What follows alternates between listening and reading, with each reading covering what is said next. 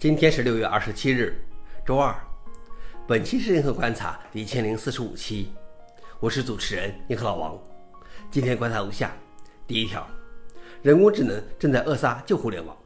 互联网总是在消亡，多年来它一直在消亡，被那些从网站上转移流量的应用程序或奖励所谓缩短注意力的算法所杀死。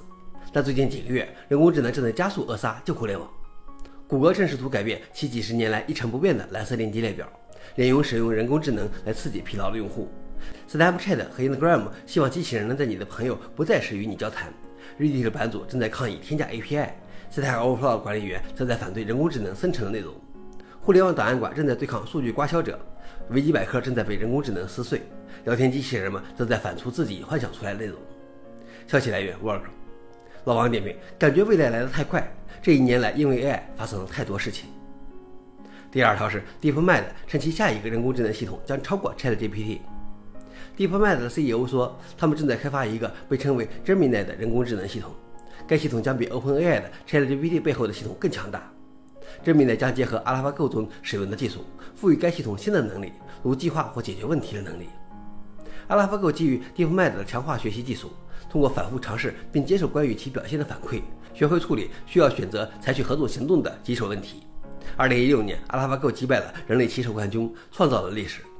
这名的人在开发中，还将需要数月时间，它可能花费数千万乃至数亿美元。消息来源：Wired。老王点评：在这件事上，谷歌暂时还没有说服力的产品。最后一条是，澳大利亚建议居民每晚重启手机。澳大利亚政府告诉居民，作为一项网络安全措施，他们应该每天关闭和重新开启他们的智能手机。这个建议并不新鲜。二零二零年，美国国家安全局发布了移动设备安全的最佳实践指南，其中包括每周重启一次智能手机，以防止黑客攻击。网络安全专家称，定期重启手机可以将风险降到最低，因为它强行关闭了在后台运行的任何可能恶意监控用户或收集数据的应用程序和进程。消息来源：微报。老王点评：我觉得这种做法聊胜于无吧。顺便做个调查，有多少人不是全天都开着手机？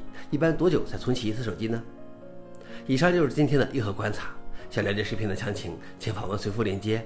谢谢大家，我们明天见。